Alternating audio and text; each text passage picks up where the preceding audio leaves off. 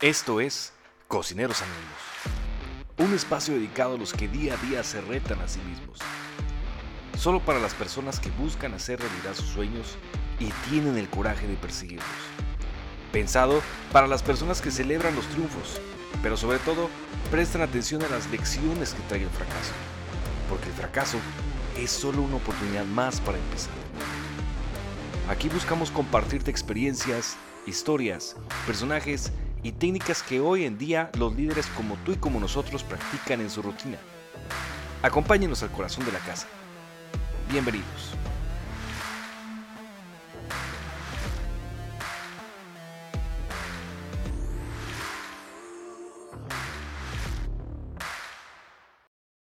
Y bueno, muchas gracias, este, personas que nos estén acompañando en estos momentos en este podcast. Una vez más, en su edición número dos, Ernesto, no creí que llegáramos tan, a, tanto.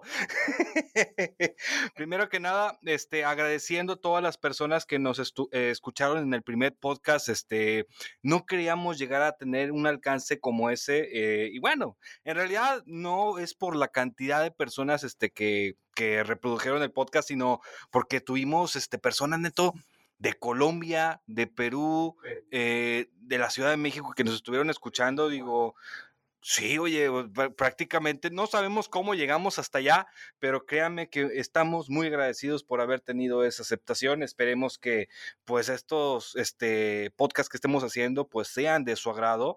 Y pues bueno, vamos a empezar con un tema, este, un tema más, el cual pues queremos darle un poquito más este, de historia, pero vaya, enfocándolos más a los, a los personajes de la comida. Ahorita vamos a llegar un, un, este, vamos a llegar más a fondo a, ese, a esa historia. Bueno, me acompaña aquí mi compañero amigo el alma, Ernesto Salas, ¿cómo estás? Buenas noches, bien, bien, aquí estamos, este, igual sorprendido. noches en estos momentos, ¿eh? Noches en estos momentos que estamos grabando el podcast. Sí, para nosotros, ¿verdad? Este, oye, y me olvidaste la gente de Monterrey, nuestros escuchas de Monterrey también, oye. Estamos hablando de, Sudamérica y toda la cosa. Y bueno, pues también la gente de casa, ¿no? Este, un saludo a todos los que nos están escuchando. Y pues sí, estamos muy contentos con la, aceptación que ha tenido el podcast. Eh, no creímos que fuera a llegar a tanto. Y pues de aquí a seguirle, ¿no? A seguirle mientras ustedes nos escuchen, aquí vamos a estar. Adelante, Luis. Claro, claro, este, y fíjate que, bueno, los primeros que nos escucharon en el, en el, en el episodio 1 llegaron a notar que pues ni siquiera habíamos formado un intro, tuvimos que hacer el cambio del, del, de la grabación y agregarle ese intro cual ya ustedes escucharon en este principio. Y cuando yo grabé ese intro, fíjate, Neto, que yo buscaba dar unos toques los cuales simboliza, simbolizaran el verdadero propósito de este podcast, el cual es el emprendimiento. Nosotros somos especialistas, o bueno, nos consideramos especialistas en los negocios de alimentos, este, que ya le hemos hablado acerca de las Dad Kitchen, que es nuestro, nuestro fuerte. Pero en realidad todo negocio te cuesta, a todo negocio le sufres, todo negocio tiene, tiene su apasión. Sí, claro. Entonces hay, hay, hay, personajes los cuales también estuvieron involucrados en la inspiración de todos estos modelos de negocios. Entonces, por eso llegamos a la conclusión de que este podcast tiene que ser especial por el hecho de hablar de personas las cuales formaron esta vertiente, dieron el paso a las franquicias, dieron el paso a los negocios de restaurantes que hoy en día ya, ya se establecen como una mecánica de freestanding, una mecánica de, de, delivery, entonces... Oye, y, y, pues es este, la inspiración, ¿no? Es la inspiración de, de, mucha gente, de muchos emprendedores y de muchos ya empresarios, ¿no? Que en su momento también eh, sintieron cierta afición, bueno, no, no afición, sino cierta, mm, ay, ¿cómo te puedo decir? Cierta admiración, admiración por esos eh, grandes empresarios, de los grandes de la comida, este, bueno, que es ah, de los que estaremos hablando en este episodio, ¿verdad? Pues sí, sí, sí, no cabe duda que, digo, vamos a mencionar solo algunos, ¿verdad? Porque en realidad gigantes de la comida hay muchísimos, incluso hay un documental de, de, History Channel que habla específicamente de gigantes de la comida, habla, este, habla de Post, habla, habla de, la, de la creación de la Coca-Cola, habla de muchos, muchos personajes más, pero en este caso yo creo que nos estaríamos enfocando a tres, Neto. O sea, dos, dos que los cuales marcaron una pauta desde sus inicios en Estados Unidos y otro pues nacional, digo, porque pues sí hay, hay también emprendimientos este, que se generaron en el país, pero que pues se desarrollaron como grandes titanes en la industria alimenticia. Que ahorita son líderes en el ramo, ¿no? Sí, exacto. Entonces, pues bueno, mm, yo, yo creo que los más este, fundamentales con los cuales pudiéramos empezar, primero que nada, el pollito Kentucky. Coronel Sanders. No, no todo mundo es este fanático del, del, del, pollo, del pollo frito, pero en realidad la historia que, que, abarca del Coronel Sanders, pues sí, tiene drama, o sea, tiene, tiene sus altas y sus bajas, y ahorita lo vas a ver, mira, aquí en, con el... Con... Oye, y, y, es este, la clara experiencia de que no necesitas o ser muy joven o muy grande para emprender, siempre hay oportunidades, ¿no? Fíjate que sí, el Coronel Sanders fue una persona, este, a ah, porque bueno, para empezar, muchos creen que es un, que es una mascota de una marca. Todavía hay gente que hoy en no, día. No, sí, sí existió. Todavía, sí, todavía hay gente que cree que solamente es el dibujito de la persona con, con barba. No, o sea, no es como Ronald McDonald's. Este, este sí fue un fundador de una marca, fue un emprendedor que siempre confiaba en el valor de hacer las cosas de manera correcta. Él era muy meticuloso al momento de cuidar sus recetas y cuidar sus procesos. Entonces, pues vaya que tiene una forma de, trabajo muy, muy específica. Eh, tuvo más de 20 tipos de trabajos. Él era todólogo. Eh, antes de convertirse en un emprendedor de restaurantes, el coronel tuvo todo tipo de trabajos. Capitán de barco de vapor, fue también agricultor, fue abogado abogado neto, vendedor, fue, fue vendedor de seguros, comerciante de lámparas, distribuidor de llantas. Él, él hacía de muchas cosas, él llegó a tener muchos trabajos hasta llegar a sus 65 años. Oye, y tiempo, un paréntesis, porque también hay mucha gente que se agüita al momento de que se le ocurre un negocio y no pega y dice, bueno, va, voy a intentarlo otra vez y no pega y, y ya, ¿no? Se van por la vía fácil y me rindo, se acabó, esto no es para mí, este, y, y pues vaya, ese es el claro ejemplo de, de que ahora que el, el, que es persistente, pues logra las cosas, ¿no? Sí. El que persevera alcanza, ¿no? Como dicen. Confirmo, confirmo, créeme que confirmo. A sus 65 años, si algo nos enseñó el Coronel Sanders, fíjate, es que nunca es tarde para emprender, así como lo, como lo mencionas. Y comenzó el señor desde cero, ¿eh? No fue sino hasta los 40 años que logró comprar una cafetería al lado de una gasolinera, ahí por Kentucky. Y luego donde comenzó a perfeccionar una icónica receta secreta, la cual todos conocemos. Pero el estado de Kentucky, ¿verdad? Estados Unidos. Ajá. Sí, Ah, sí, sí, sí. exacto. No, o sea, no al lado de un Kentucky. No, no, pues es que pues no, no, no había cómo, ¿verdad? Entonces, si bien tuvo éxito en esa ubicación durante un tiempo, a sus 65 años se vio obligado a cerrar por la construcción de una carretera inter- interestatal que estaban haciendo a, a distancias de ahí. Y pues bueno, tuvo que comenzar de nuevo otra vez con el dinero de su pensión. Neto. Y o sea, entonces, ya, ya era, ya era su pensión, o sea, ya era lo que le sí, quedaba para el resto de su tiempo. De su vida. est- estás hablando de que el coronel Sanders creó Kentucky Fried Chicken. O sea, y, y si lo veo de esta manera, creó Kentucky Fried Chicken y fracasó.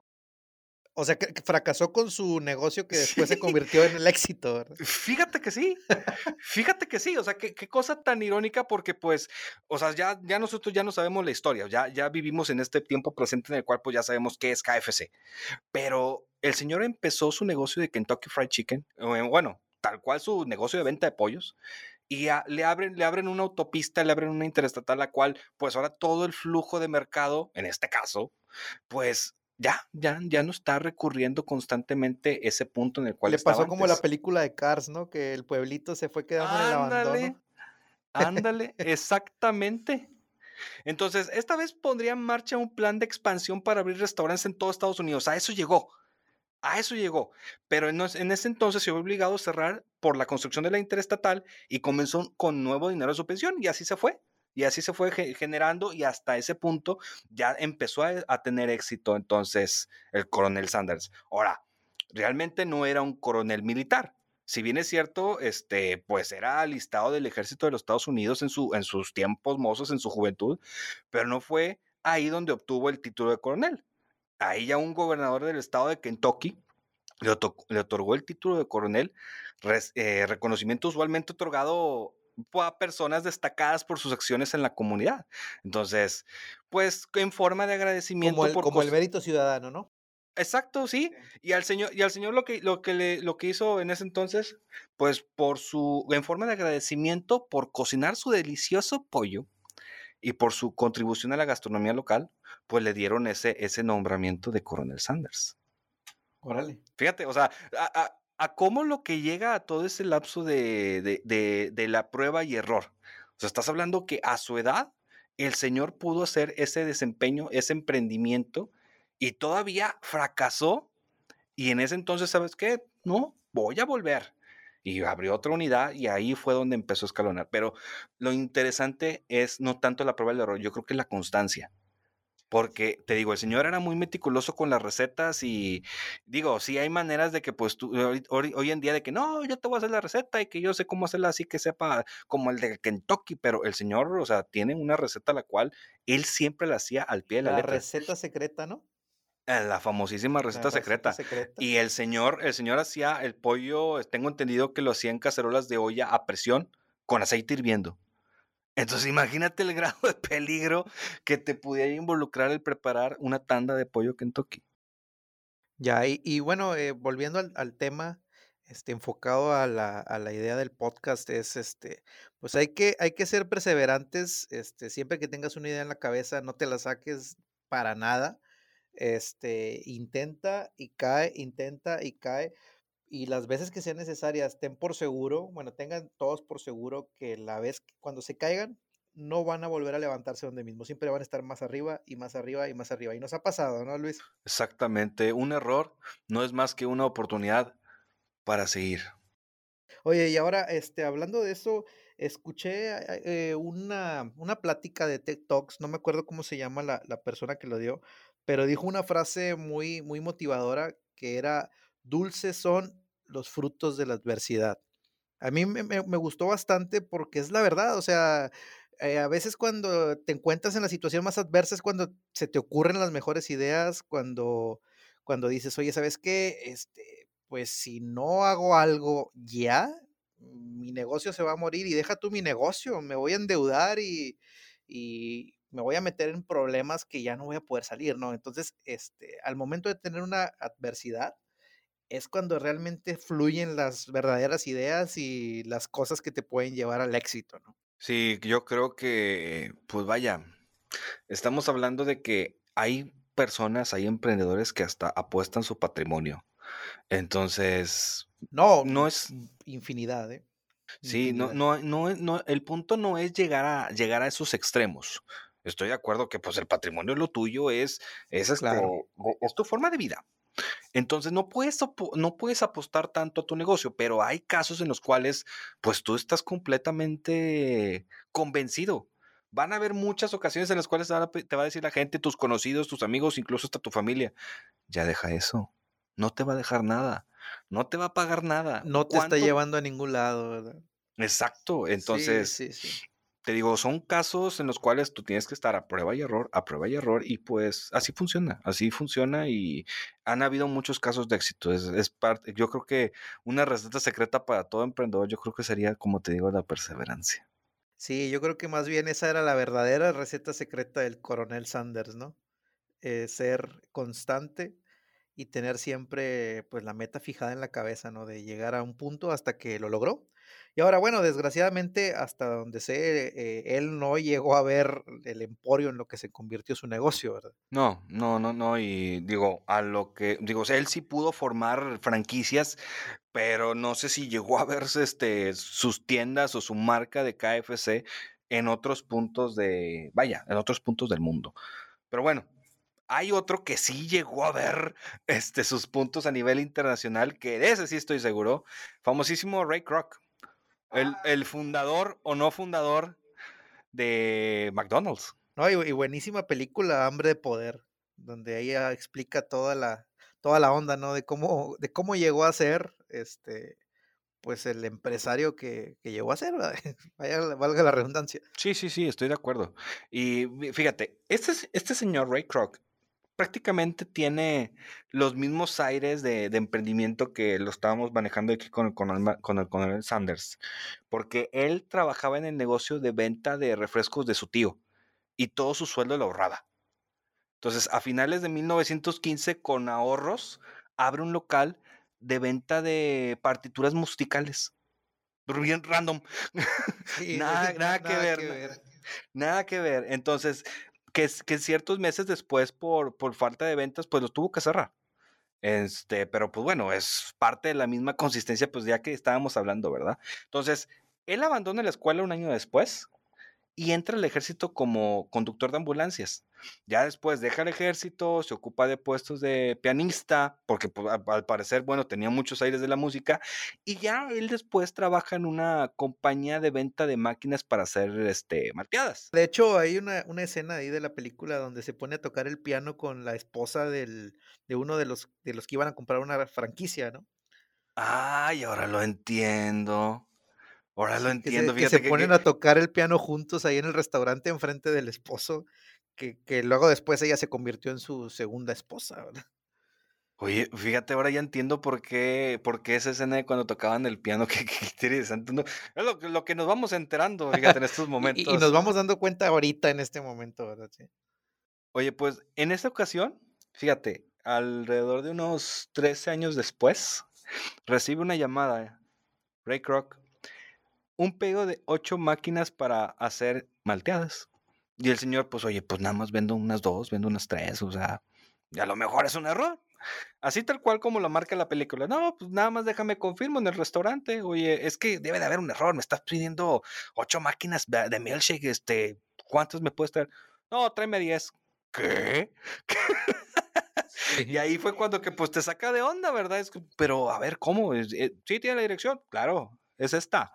Y ya le pasa la dirección y pues bueno, él visita el primer McDonald's.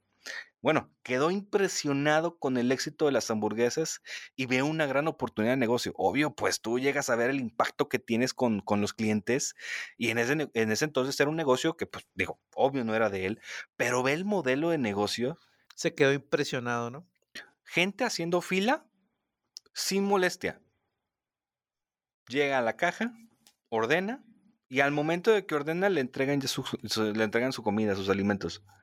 Y el señor, pues, oye, espérame, o sea, en ese entonces estaba acostumbrado que pues no, no tanto con los desechables, no tanto con el, el comer en el coche o, vaya. No, pero comer, era, comer. era, casi una falta de respeto que tú comieras, este, que no comieras en una mesa o que no comieras ahí en la ventana del carro, ¿verdad? O sea, que comieras así donde sea, en la plaza, en donde quieras. O sea, el modelo de ellos era, cómprame la hamburguesa y vete a comer a ver dónde, ¿verdad? Y, ellos desarrollaron este modelo práctico de, de ten tu comida, come donde, donde estés, o sea, eh, eh, no necesariamente en mesas del restaurante, y ya, asunto arreglado, comías en unos 10, 15 minutos.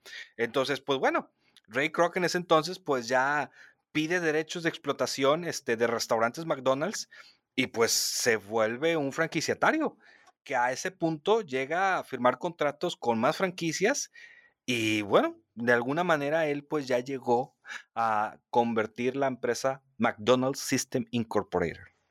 Oye, y que bueno, eh, regresándome un poco, eh, la, el, la, idea de negocio, bueno, la, idea operativa de negocio de los hermanos McDonald era prácticamente eh, la desarrollada por Henry Ford en la línea de producción que era cada quien, es, pues, básicamente estaban este, como los operadores de una máquina, uno poniendo el tomate, otro poniendo la lechuga, otro haciendo la carne, otro cerrando los panes, otro envolviendo la, la, comida y otro sirviendo los refrescos, ¿no? Y básicamente pues era una línea de producción en la cual no había tiempos muertos y eso fue lo que... El sistema Speedy. Exactamente, entonces eso fue lo que le, le, le llamó tanto la atención a, a, a este señor y pues ahí vio eh, pues una gran idea de negocio. Y aparte, a él lo que le llamó mucho la atención fue que los hermanos McDonald ya no querían poner más negocios. O sea, fue, ellos estaban muy contentos con su, con su única ubicación, su, su primer local. Y este señor fue el que dijo, ah, caray, pues aquí, aquí hay bastante tela de donde cortar, ¿no? Que fue cuando ya este, pidió volverse como algo así como ventas, ¿no? Como un, un representante de ventas de la compañía y fue cuando hizo todo lo que, lo que comentas, ¿no? Hay un libro este, no sé si lo llegaste a leer, es las 21 leyes irrefutables del liderazgo. No, no me ha tocado. Hay, hay una parte, este, digo, le recomiendo ese libro, el que no los haya leído, el que no haya leído ese libro, léanlo, está buenísimo, habla, habla de mucho emprendimiento y habla de cómo manejarse como líder. Y vaya que esa, ese libro hecho por John C. Maxwell habla precisamente de una de las leyes que queda específico para este punto, la ley del tope. Y los hermanos McDonald's tenían ese problema. Ellos llegaban a tener una visión de hacer hamburguesas, de hacer un negocio, de tener un modelo de negocio. Pero hasta ahí. No, no, no, no llegaban, o a lo mejor sí tenían esa ambición y sí quisieron lograrlo ahorita que lo comentas de que, oye, pues es que ya no quiero abrir más unidades, pero sí lo intentaron. ¿Por qué no lo intentaron? Porque se vieron envueltos. lo, intentaron, más bien. Sí lo intentaron, pero renunciaron a eso. Y bueno, ahí te va. ¿Por qué renunciaron a eso? ¿Tú, ¿Tú, sabes por qué? No. Renunciaron a ese tema porque que tenían muchos problemas de control de calidad. Entonces, ellos llegaron a la conclusión de que no hay otra persona que pueda manejar mis restaurantes como nosotros si no soy yo o si no es mi hermano, no pueden haber más McDonald's. Punto muy importante, que es el micromanagement. El querer estar cuidando todos los procesos de tu empresa, de tu área de trabajo, donde tú quieras. El estar cuidando lo que hace cada quien eh, te está quitando el tiempo para poder ver más arriba, para poder ver hacia dónde quieres dirigir tu departamento, tu negocio, etcétera. Ese es el micromanagement, que era el que aplicaban estos señores, ¿verdad? Y prácticamente Ray Kroc, pues tenía un poquito menos de eso, ¿verdad? Entonces él vio, él tuvo esa visión de la cual, oye, pues abre otro, abre más negocios. No, pero es que no hay ese control de calidad que quiero manejar en mis, en mis unidades. Bueno, consigues a alguien más, alguien más que pueda manejar ese control de calidad, alguien que pueda cuidar ese sistema este, speedy que tú tienes de unidad a unidad y se arregló. Que fíjate que también en eso caemos, ¿eh? Porque siempre te sofocas tanto con tu trabajo porque crees que nadie lo puede hacer igual que tú. Y en realidad caes ahí en un problema de delegar, no delegas. Y pues no es el hecho de que tú tengas gente, no, no, no buscas tener empleados, buscas tener un negocio autosuficiente.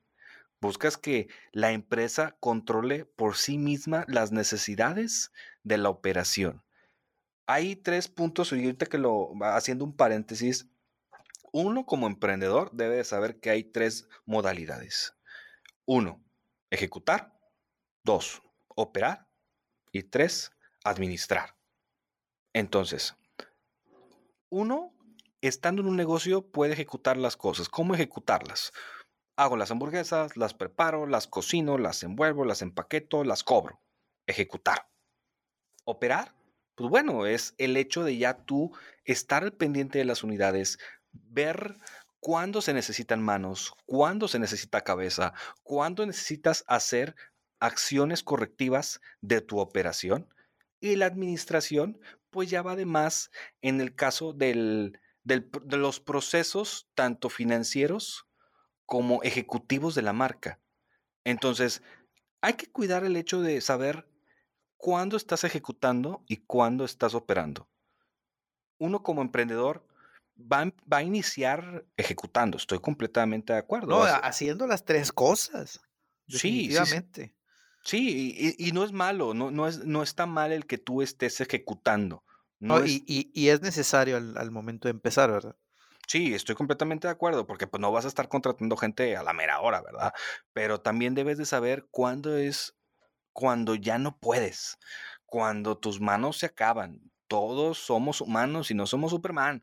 Entonces, hay que saber cuándo ya debes de estar en la posición de operar. Es lo más sano para tu negocio. Entonces, y, enfocándolo, por ejemplo, en el tema restaurantero, cuando el operativo está ejecutando, pues se convierte en un cocinero muy caro, ¿no? Pues básicamente se convierte en un empleado muy caro este, que podría estar haciendo otras labores ya más, este, pues vaya, más ejecutivas, ¿no? Más de, más de dirección. Que, pues vaya que estar cocinando. Y a veces es cuando no nos damos cuenta que es el momento en el cual necesitamos contratar a alguien que se encargue de las cosas que uno, este, vaya, que, que tú haces todos los días, cocinar, cocinar, cocinar, pero te estás olvidando de otras cosas. Por ejemplo, este, lo vemos muy seguido en las cocinas virtuales.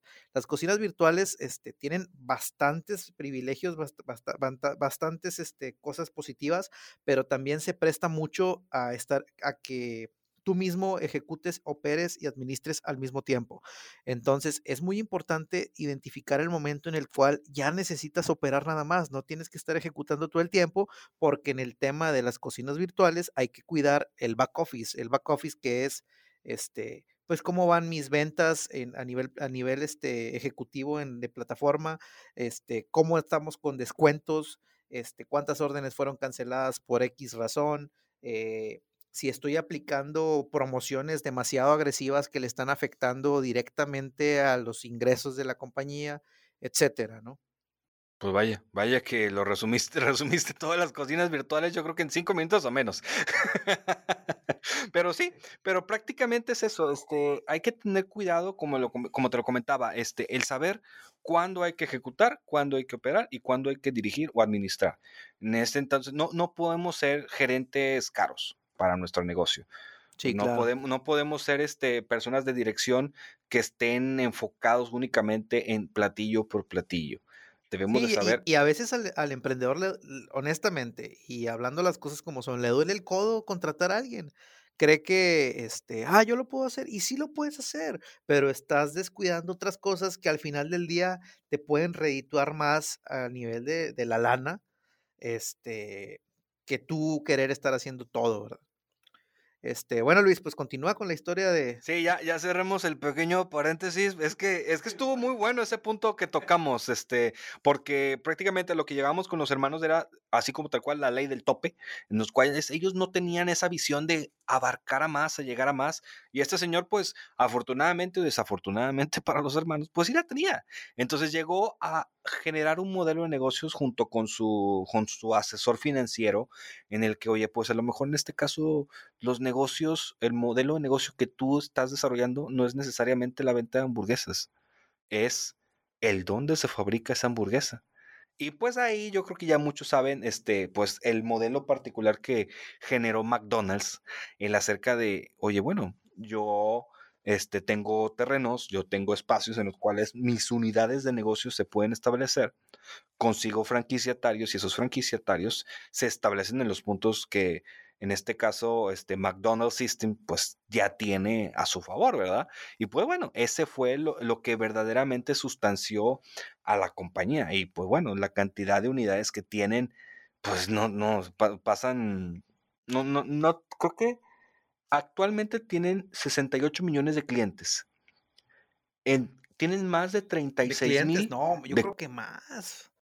Fíjate, actualmente, a lo que tengo entendido hasta ahora, estas son cifras, ah, perdóname, son cifras que aquí hay de 2017. Sí, no, yo dije, no, 36. no, pues son, son más de 6 mil millones de habitantes de la Tierra, pues yo creo que 68 millones de clientes no es nada. 36 mil locales en 119 países, ¿cómo te caerían? No, no, no, es, es una locura. Y, y, y, oye, ¿y sabes qué? Ahorita que estabas comentando de el momento en el que McDonald's se dio cuenta que su negocio realmente no era vender hamburguesas, sino comprar el terreno para después vendérselo al franquiciatario, ahí es un punto muy importante, este, que nunca hay que tenerle miedo a reinventar el negocio. Reinventar es, bueno, pues a lo mejor tú crees que toda la vida te vas a dedicar a vender hamburguesas o a fabricar X cosa y eh, después te das cuenta que encuentras algo relacionado, no directamente, este, que pues es muchísimo más redituable y considera una reinvención, una reinvención completa del negocio, ¿verdad? Y, y muchos este, se, se, encapsulan en, no, es que yo tengo que hacer esto, esto y esto y no estoy abierto a, a cambiar mi ideología de negocio porque lo tengo tatuado en la piel, ¿no? Entonces, bueno, pues aquí está el claro ejemplo del éxito al momento de que este señor tomó la decisión de hacer esto y pues, pues vaya, ya el resto es historia, ¿no? Más del 80% de sus locales son franquicias. Imagínate. Más del 80% de sus negocios de McDonald's System son franquicias. Tú puedes, o sea, llega, un punto en el que tu empresa, tu marca, llega a tanta exponencia que puedes desarrollar franquicias y ya es, así como lo dices tú, un modelo más de negocio. Ya tú como empresa, o bueno, tú como empresario, ya no es, ya, tu fuerte ya no es la venta del insumo, ya no es la venta del producto, es ahora sí, pues vaya, el modelo de negocio, vender tu modelo de negocio. Vaya, que, que es, es la forma en cómo McDonald's supo reinventar su esquema de venta y pues vaya, llegó a ese, a ese punto. Fíjate, lo que son. Es impresionante ese, ese señor. Bueno, y ahora, nacionales, porque no todo está en Estados Unidos. Hay buenísimas marcas este, que nacionales que nacieron en México que ahora ya son internacionales también, ¿verdad? no, no sé si sea el mismo que estoy pensando yo que vas a comentar. Yo estoy hablando del pollo loco. Correcto. el pollo loco, que pues es una, es este, una cadena de restaurantes mexicanos, que su primera unidad fue fundado en 1975 por el señor Juan Francisco Ochoa en Guasave, Sinaloa. Yo pensé que era en Monterrey, ¿eh? Yo pensé pues que es que hay un montón y aquí hasta la cancioncita no sabemos, ¿no? Pero no, no, sí son, son de ya de, de Sinaloa. Fíjate que e, este señor decide eh, explotar comercialmente la receta familiar que había sido conservada a través de varias generaciones. Y pues bueno, eh, receta base de condimentos, hierbas, especias, frutas. Y, y, pues eso fue lo que, eso fue su fuerte. Entonces, en un inicio vendía sus pollos en una carreta literalmente así en la calle, pues el señor ofrecía su, comida, sus, pollos, hasta que en el 6 de enero de 1975 se inaugura en ese entonces un pequeño pueblo de Guasave, Sinaloa, el Pollo Loco. Y siguen operando hasta la fecha. Y el primer restaurante que hay en Estados Unidos abrió en el 1980. Eh, o sea, él, hizo las cosas al revés, pero le salieron igual de bien. Oye, y, espérame, porque sí sabías que en Estados Unidos hay una cadena que se llama Taco Palenque. Es la misma, es el, es el mismo dueño del pollo loco, Taco Palenque. Porque, ah, son los mismos. Son es el mismo. son los mismos de Taco Palenque. De hecho, este, hagan el ejercicio, métanse a revisar los, los logotipos del pollo loco y de Taco Palenque y tienen la misma forma. Oye, bueno, y en este caso los de Taco Palenque, o sea, ¿por qué abrió otro tipo de marca? ¿O es simplemente otro tipo de restaurante? Pues mira, es más, que nada es otro, eh, e, es, otro nicho de mercado. Porque pues el pollo loco ya te sabes el, tipo de comida, ¿no? Pues es el, es el, pollito con su salsita, con sus complementos, muy, muy mexicano el estilo. Eh, pues para pegarle al mercado gringo, lo que, lo que quiso hacer la, la marca, pues fue darle más por el lado de taco, ¿no? Desde el momento en el que le pones la palabra taco, pues es llamativo para la gente en Estados Unidos, sobre todo para el, pues el nacional de Estados Unidos. Este, y pues eh, eh, es más que nada un, restaurante donde ya no, nada más manejan pollo, son tacos de carne, carne asada, este, con sus salsitas y todo. Eh, relativamente es, es, es, muy parecido, pero bueno, son enfoques de nichos en el mercado diferentes, ¿no? Pero pues sigue siendo comida mexicana. Nada más que allá, pues este taco palenque, pues sí está un poquito más, vaya, más agringado, ¿no? Pero, pero pues igual es una reinvención, cambias un poquito el enfoque de la marca, pero pues no pierdes las, las raíces, ¿no? Las raíces del negocio. Pues fíjate que la cadena de Pollo Loco está funcionando actualmente en el sudoeste de Estados Unidos, ahí en California su plato principal, pues tú sabes, el pollo asado. Entonces, inicialmente la competencia era con, me imagino, Kentucky Fried Chicken, ¿no? Por los platos de pollo. Pero ahora ya, ya, hay antecedentes de que ya tiene competencias como Taco Bell por eh, que se ha ampliado con las variantes de platillos. Entonces, su mayor competencia en los restaurantes son, son de menores, con, con nombres parecidos. Pero, pues bueno, es parte de la misma competencia que llega a haber en el mismo mercado pues bueno, son, son, son ejemplos los cuales este, se pueden tener de grandes ponencias de la industria. Y, fíjate que te, es, es, bueno este, escuchar de este tipo de gente porque a veces te da como que, no, no, no es como que el bajón, pero si quieres buscar referencias de cómo lo habría hecho tal persona o por qué a él sí le fue bien. ¿O qué estaba pensando esa persona cuando tomó la decisión de crear X negocio, X marca? O por, sí, vaya, ¿por qué lo hizo? ¿No? ¿Qué lo llevó a eso? Hay, hay gente que compra, mm, digo, tengo un caso de, una persona que está comprando productos, este, un producto a granel y los quiere distribuir para su venta individual. Y pues digo, es es un buen punto, es un buen modelo de negocio, pero tú tienes que saber cómo venderlo, tienes que estudiar tu producto, tienes que saber cómo darle una debida presentación para que sea atractivo a tu mercado y saber, perdón, saber cómo, cómo darle esa ventaja competitiva.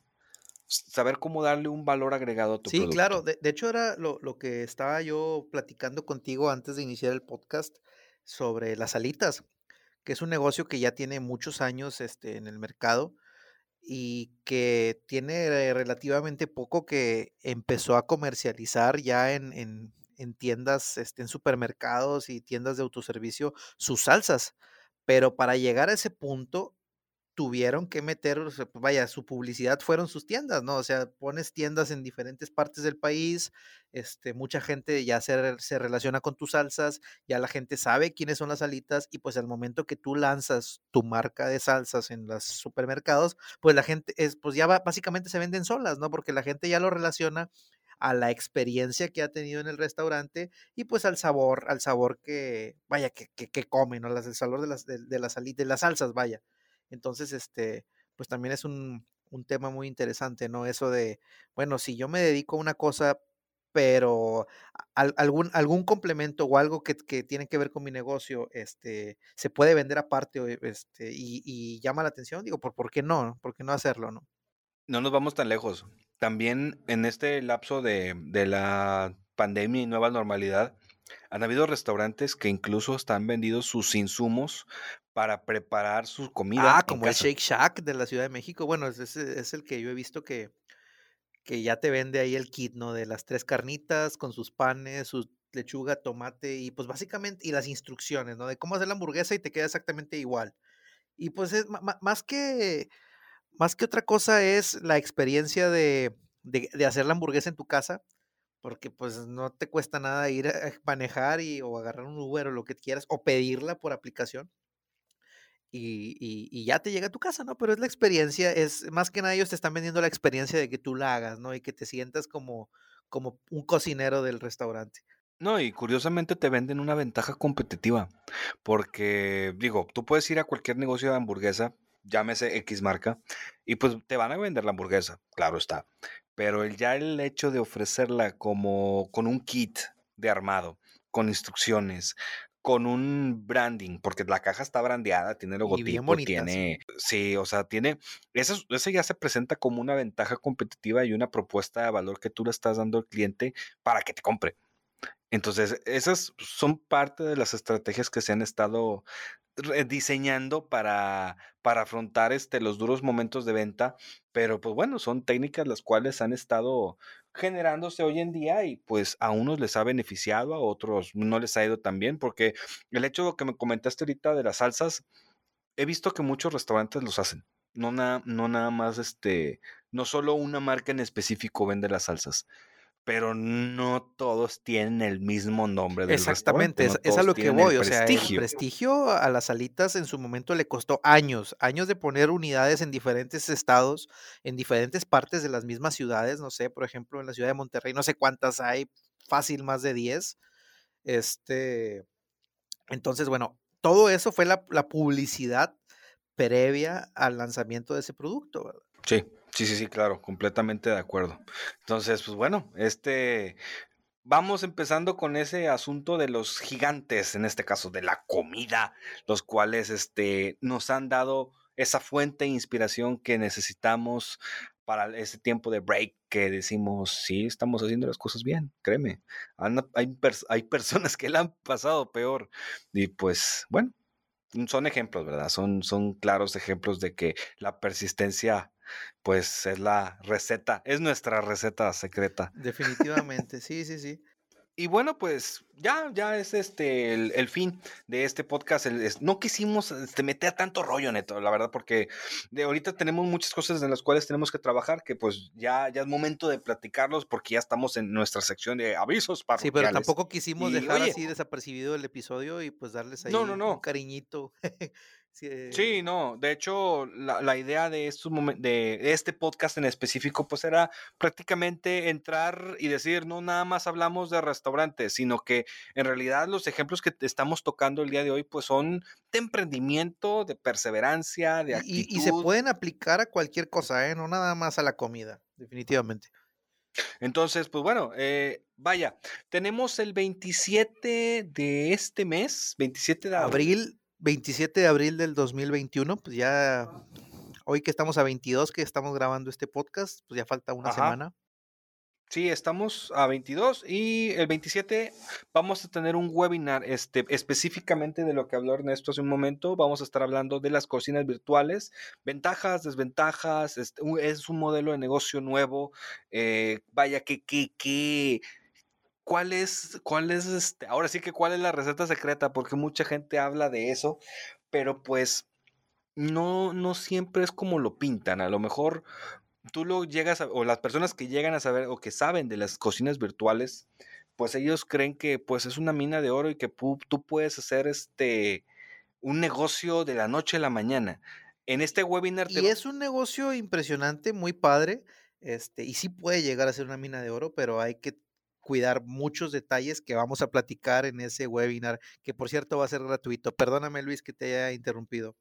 Sí, no, este, va, va, a ser gratuito y pues prácticamente es explicarles pues cuáles son los mitos, cuáles son las verdades, lo que no todos te cuentan acerca de las cocinas virtuales, de las dark kitchen, de las cloud kitchen y vaya, porque ahorita hay mucha información las cuales se cruzan y pues vaya, ah, hay que, lo que queremos es prácticamente compartirles información de qué es el modelo de negocio de las Dark Kitchen y cómo pueden triunfar en ellas. Ahora, no solamente es para restaurantes, porque mucha gente cree que es tener cacerola en mano y cocinar. El modelo de negocio de la Dark Kitchen puede enfrentarse a muchas más cosas. Y pues bueno, ¿para qué les platicamos más de eso? Pues lo podemos ver en el webinar. Este, hay una liga en la cual eh, se pueden inscribir todos. De hecho, en la página de, en la página de Facebook de TXP Services, ahí ustedes van a poder ver este, las opciones del registro. Los invitamos a que se registren para que, no, no les cuesta nada. El, webinar yo creo que va a durar alrededor de una hora, a lo mucho, si acaso unos 40 minutos. y, va a, ser por la noche, a las 8 de la noche del 27 de abril del 2021. para que, porque ya a esa hora ya nadie está ocupado. sí, no, no, no.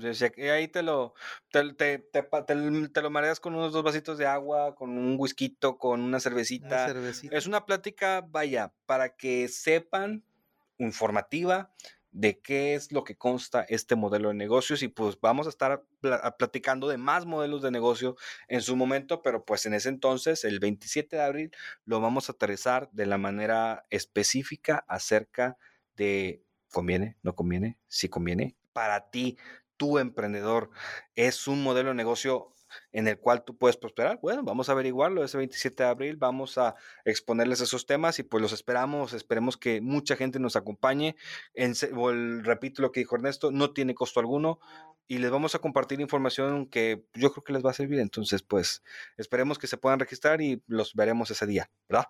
Eh, oye Luis, y otra cosa eh, sobre hacia dónde vamos con este podcast. En el siguiente episodio vamos a invitar a una persona este, va a ser una plática muy interesante. Vamos a hablar acerca de, la publicidad, mercadotecnia, branding, de cómo este, hacer que tu negocio esté vigente y esté en redes sociales.